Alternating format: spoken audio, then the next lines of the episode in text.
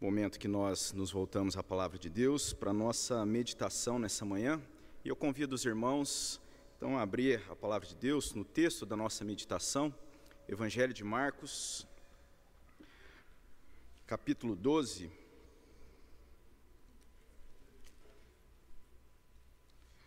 Finalzinho do capítulo 12, os versículos finais desse capítulo 12 versículo 41 ao 44, e depois nós vamos ler também capítulo 13, versículo 1 e o versículo 2. Então, Evangelho de Marcos, capítulo 12, do versículo 41 até o capítulo 13, versículo 2. Peço que você acompanhe a leitura da palavra do nosso Deus, a igreja mesmo assentada, com toda a reverência à palavra de Deus, você que acompanha e que participa conosco aí pela internet. Convido você também a se voltar à palavra de Deus para essa leitura, que diz assim a palavra do nosso Deus. Assentado diante do gasofilácio, observava Jesus como o povo lançava ali o dinheiro. Ora, muitos ricos depositavam grande, grandes quantias. Vindo, porém, uma viúva pobre, depositou duas pequenas moedas, correspondente a um quadrante. E chamando os seus discípulos, disse-lhes: em verdade vos digo que esta viúva, pobre, depositou no gasofilácio mais do que o fizeram todos os ofertantes, porque todos eles ofertaram do que lhe sobrava. Ela, porém, da sua pobreza deu tudo quanto possuía, todo o seu sustento. Ao sair Jesus do templo, disse-lhe um dos seus discípulos: Mestre, que pedras, que construções! Mas Jesus lhe disse: Vês essas grandes construções? Não ficará pedra sobre pedra que não seja derribada. Vamos orar. Deus, nós agradecemos pela tua palavra, por esse momento. Pedimos, a Deus, a tua atuação poderosa, ó Deus, sobre as nossas vidas, o teu Santo Espírito, ó Deus, iluminando o nosso entendimento, que possamos, ó Deus, meditarmos na tua palavra, sermos por ela, ó Deus, iluminados, instruídos, edificados, ó Deus, confrontados, que possamos, ó Deus, ser abençoados pelo Senhor. Essa é a nossa oração em nome de Cristo Jesus. Amém. É interessante como nós temos aqui nesses relatos, desde o capítulo 11, sendo ali apontado esse dia é, em que Jesus, nesse momento, está ali no templo diante do gasofilácio. Lá no capítulo 11, versículo 20, nós temos esse dia, no início da manhã, Jesus caminhando com seus discípulos, e ali eles se deparam com a figueira seca até a raiz. E a figueira que o dia anterior ela se apresentava com folhas toda bela, com grande aparência, uma bonita aparência, mas que, no entanto, não dava frutos. Isso está relatado também no capítulo 11, versículos, é, no versículo 12. Mas o que nós podemos aqui presumir da narrativa aqui do evangelista Marcos, a forma como ele coloca esse dia então que acontece cheio de adversidades, em que Jesus ah, está ali enfrentando vários momentos de confronto, e também Jesus apresentando o ensino, Nesse trecho que a gente leu, Jesus agora está sentado ali no templo a observar. Jesus observa então os ofertantes e aqueles que estavam ali manifestando a adoração por meio das suas ofertas. Mas uma cena chama a atenção de Jesus. E Jesus chama também os seus discípulos a observar. E o que nós gostaríamos de pensar nessa manhã é que na edificação eterna da obra de Jesus, o discípulo é chamado a observar como Jesus. O discípulo é chamado a observar como Jesus. E quebrando um pouco a didática que a gente tem costumado a, a expor aqui, usando três pontos, hoje nós faremos aqui dois, é, traremos dois pontos para a nossa meditação. E o primeiro deles é que o discípulo é chamado a observar o que é de maior valor. Em um segundo momento, o discípulo é chamado a observar o que apresenta real resistência. Quando nós olhamos para esse momento, o discípulo é chamado a observar o que é de real valor. No versículo 41, Jesus está ali diante do gasofilácio. Observe então Jesus, o povo lançando ali o dinheiro, e muitos ricos depositavam grandes quantias. E o que nós podemos ver é que o que está sendo é, apresentado de forma alguma é uma crítica sobre a, a grande quantia que estava sendo lançada ali no gasofilácio. Mas o que o texto nos chama a, a pensar e como é colocado aí na palavra de Deus, como estava sendo lançado ali o dinheiro, e isso parece ter um maior destaque. E a partir desse ponto, então, o que Jesus é, chama os seus discípulos também a observar aquele, aquela ação que nós temos no versículo 42, uma viúva pobre que depositou duas pequenas moedas correspondente, correspondente a um quadrante. E nós temos então nesse cenário a diversidade ali, a presença do rico e do pobre. E isso também não parece ser ah, ali o foco do texto e da mensagem. O texto mostra uma mulher que é viúva, texto traz essa verdade como uma forma de expressar a fragilidade que não seria apenas financeira, mas pela própria situação e pelo contexto daquela, daquele momento, essa mulher viúva, ela enfrentava grande dificuldade, possivelmente ela dependia da caridade porque a sociedade da época não oferecia outra oportunidade para ela que não depender ali da ajuda de outras pessoas. E essa cena é observada por Jesus. Jesus observa aquela mulher. E Jesus, observando aquele momento, aquela situação, ele chama também os seus discípulos. O versículo 43. Chamando seus discípulos, disse-lhes: em verdade vos digo que esta viúva pobre depositou no gasofilácio mais do que o fizera todos os ofertantes. O discípulo é chamado a observar o que é de real valor.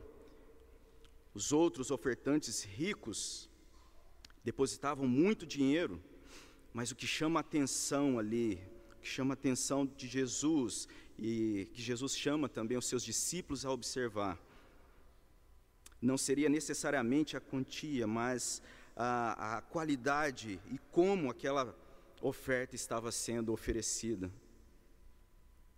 De repente, os discípulos poderiam se perguntar: mas como uma viúva depositou mais do que todos esses ricos?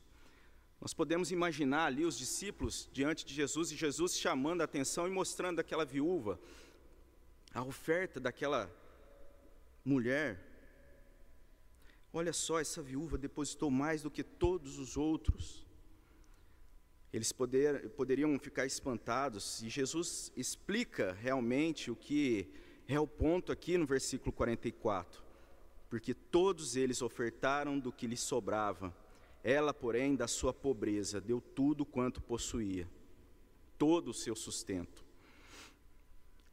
A distinção que é feita aqui, ou a desqualificação, não está de repente, na situação financeira, na classe econômica, na condição social, mas na inteireza da entrega dessa mulher. Daí a importância de ser observado o que é de real valor. Talvez ali o que impressionasse a, a multidão seria a, grande quantidade de dinheiro depositado, ou o grande número de pessoas da, da auto-sociedade, as pessoas ricas ali ofertando. Mas Jesus observa como e o que aquilo está sendo ofertado a Deus. Essa mulher viúva, em uma situação difícil, ela poderia se considerar insignificante, ela poderia se considerar é, de pouca representatividade no entanto, ela estava ali, e sendo aprovada por Jesus na sua postura, sendo observada e sendo usada como exemplo aos discípulos. Talvez, muitas vezes, nós fiquemos impressionados com aquilo que é aparente, um grande volume aparente, um grande número, grandes números, e não de fato a consistência do conteúdo. Talvez uma situação difícil, uma, um momento em dificuldade possa levar você e eu a, a nos considerarmos insignificantes ou de pouca representatividade. Mas Jesus chama a atenção dos discípulos a observar a maneira diferente, não como as multidões. O discípulo é chamado a observar o que é de real valor. A inteireza da entrega dessa mulher está sendo destacada. Isso demonstra a total confiança, confiança integral na providência de Deus, mesmo na situação dela, em que ela se encontrava em dificuldade. O que nós podemos inferir, então, é o que está sendo aqui destacado, não pela quantia ou pelo valor em si, mas no valor real da integridade dessa mulher. Os outros, eles, os ricos, aqueles que poderiam chamar a atenção da multidão, das pessoas em geral, era aquilo que estava sendo ofertado do que sobrava a manifestação da adoração estava condicionada a haver uma sobra. Mas e quando há falta? Mas quando não há sobra, quando não sobra dinheiro, quando não sobra saúde e quando não sobra tempo, a viúva entrega inteiramente e integralmente o que ela tinha. Creio que o que não está sendo apresentado aqui é, a ideia de um tipo de barganha ou uma postura, uma gestão dos recursos de forma irresponsável, mas sim a confiança e a adoração verdadeira, mesmo em situação difícil. Inclusive também com os compromissos assumidos diante de Deus, referente a dízimo e oferta, que na verdade reflete muito daquilo que está no coração do adorador. E é assim que o discípulo é chamado a observar, a observar a postura da viúva. E também o discípulo é chamado a observar a sua própria vida. Como nós, como discípulos de Jesus, temos nos entregado diante de Deus na nossa adoração, a nossa entrega.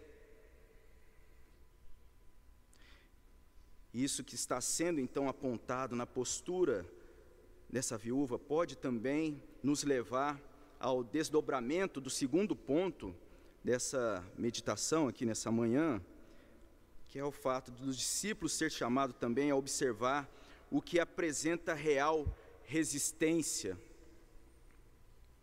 Mais uma vez, a palavra de Deus aqui, nesse momento, já agora no capítulo 13, vai mostrar ali a postura a maneira natural, a admiração daquilo que se mostra grandioso.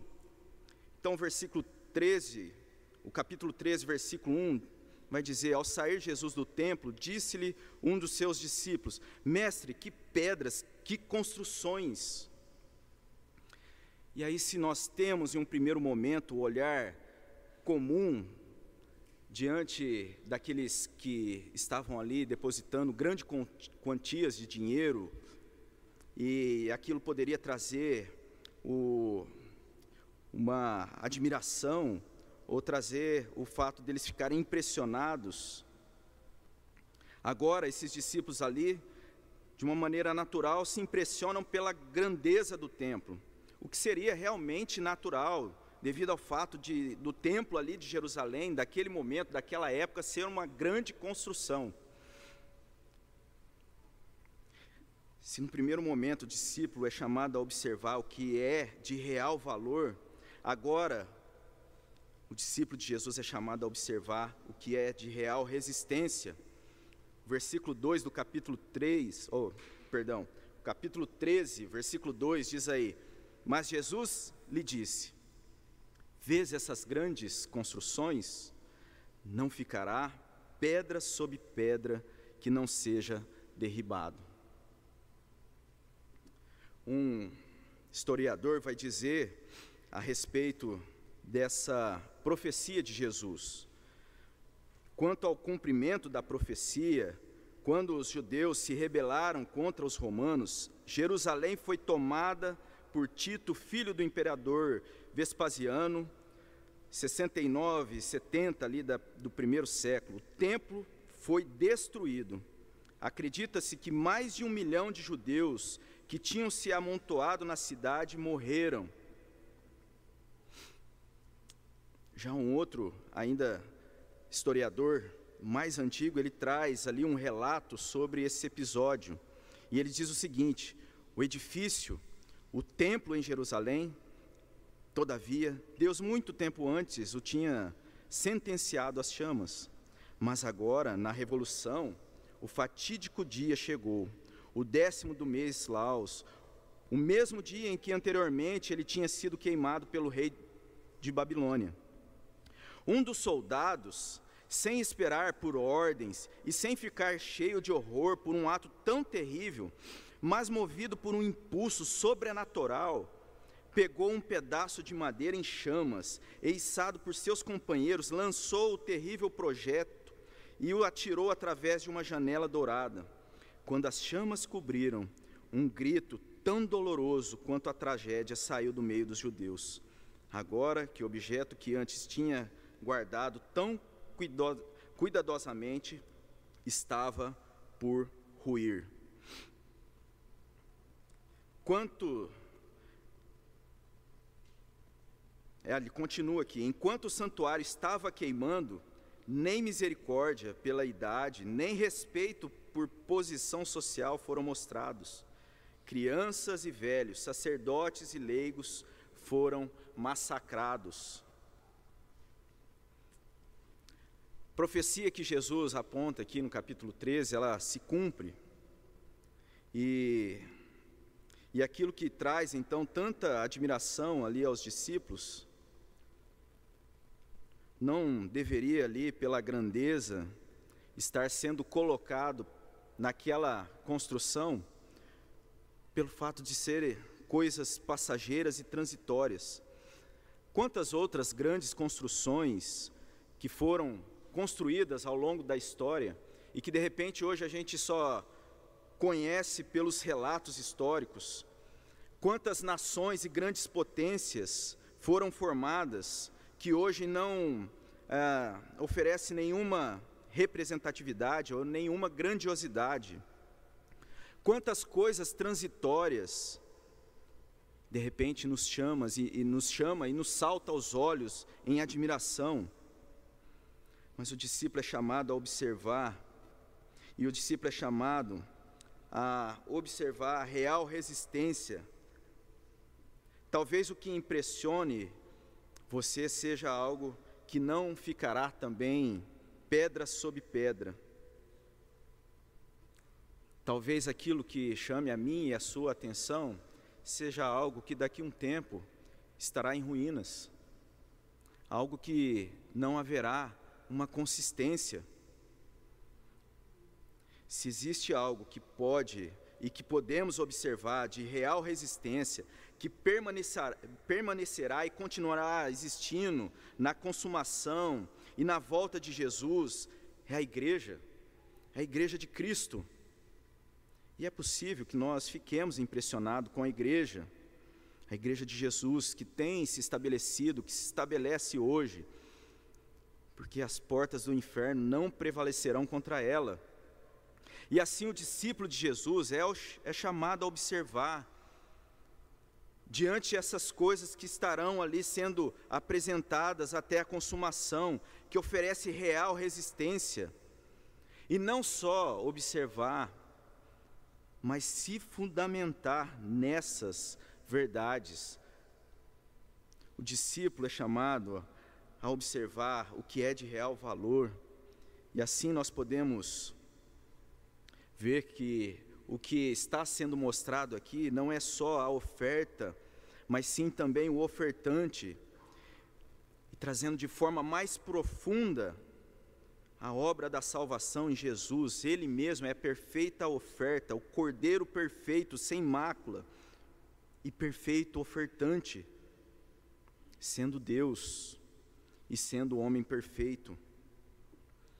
Mas ainda de forma profunda também, o discípulo é chamado a observar o que apresenta real resistência, que nos chama a observar a obra duradoura daquilo que é eterno, a sua igreja edificada, na qual nós somos chamados a edificar também as nossas vidas. Paulo traz isso na sua carta aos Coríntios, a primeira carta aos Coríntios, no capítulo 3, versículo 10, que diz assim: Segundo a graça de Deus que me foi dada, lancei o fundamento como prudente construtor, e outro edifica sobre ele. Porém, cada um veja como edifica, porque ninguém pode lançar outro fundamento além do que foi posto, o qual é Jesus Cristo. Contudo, se o que alguém edifica sobre o fundamento é ouro, prata, pedras preciosas, madeira, feno, palha, manifesta se tornará a obra de cada um, pois o dia a demonstrará, porque está sendo revelada pelo fogo. E qual seja a obra de cada um, o próprio fogo o provará. Se permanecer a obra de alguém que, sob, que sobre o fundamento edificou, esse receberá galardão.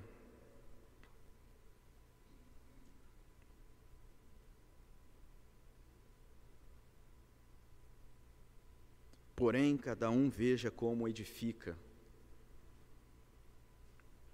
Já partindo para a conclusão, a edificação eterna da obra de Jesus, o discípulo é chamado a observar atentamente aquilo que Jesus mostra, observar como Jesus, aquilo que é de real valor, e como nos nossos dias nós sofremos com as inversões de valores, coisas que possuem um real valor são trocadas como muitas vezes nós, como discípulos de Jesus, deixamos de, de observar, deixamos de nos orientar pelo exemplo, pela palavra de Deus, por aqueles que podem nos ensinar por suas experiências. Nesse domingo, Dia dos Pais, lembremos de valorizar o exemplo dos nossos pais.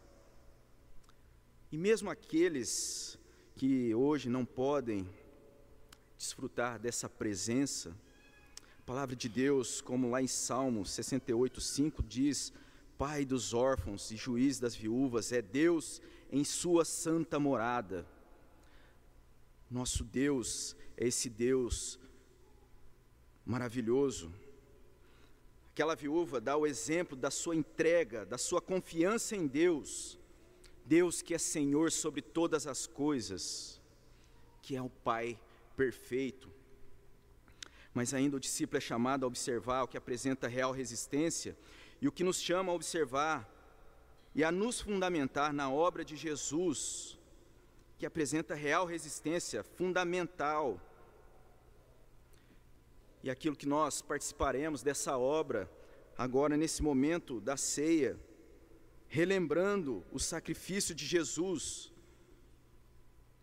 E esse ajuntamento aqui nessa manhã só faz um real sentido pela graça de Deus, que se revela a nós pelo real valor dessa real resistência da obra do nosso Deus, da obra de Cristo Jesus, edificando a sua igreja, seu povo. Nessa semana nós comemoramos, celebramos ali 163 anos da Igreja Presbiteriana do Brasil, por ter sido o dia que o jovem Archibald Green Simon chegou no Brasil no ano de 1859 e com apenas 26 anos, então, ele começa o trabalho missionário da Igreja Presbiteriana no Brasil. E ele morre algum tempo depois, oito anos depois, aos 34 anos, de febre amarela. Esse jovem observava o que é de real valor e aquilo que era de real resistência. E a pergunta que nos cabe é o que tem sido de real valor na sua vida? Onde você tem depositado a sua confiança? e também o que tem chamado a sua admiração, sobre qual fundamento você tem edificado a sua vida. Que Deus nos abençoe e que o Santo Espírito de Deus nos leve a valorizar os valores reais da palavra de Deus, daquilo que é apontado na verdade eterna, e a observar e nos fundamentar com admiração sobre aquilo que nos oferece real resistência. Que Deus nos abençoe. Vamos orar sobre isso. Pai, nós agradecemos, ó Deus, pela tua palavra e pedimos, ó Pai, que o Senhor nos ajude, que o Senhor nos ajude a observar e a valorizar aquelas coisas que são de reais valores, ó Deus, a tua palavra. Também, ó Deus, a observar e nos fundamentar, ó Deus, com grande admiração sobre aquilo que é de real resistência, a tua obra salvador. Que o Senhor nos abençoe, que o Senhor nos ajude, na tua graça, em nome de Cristo Jesus.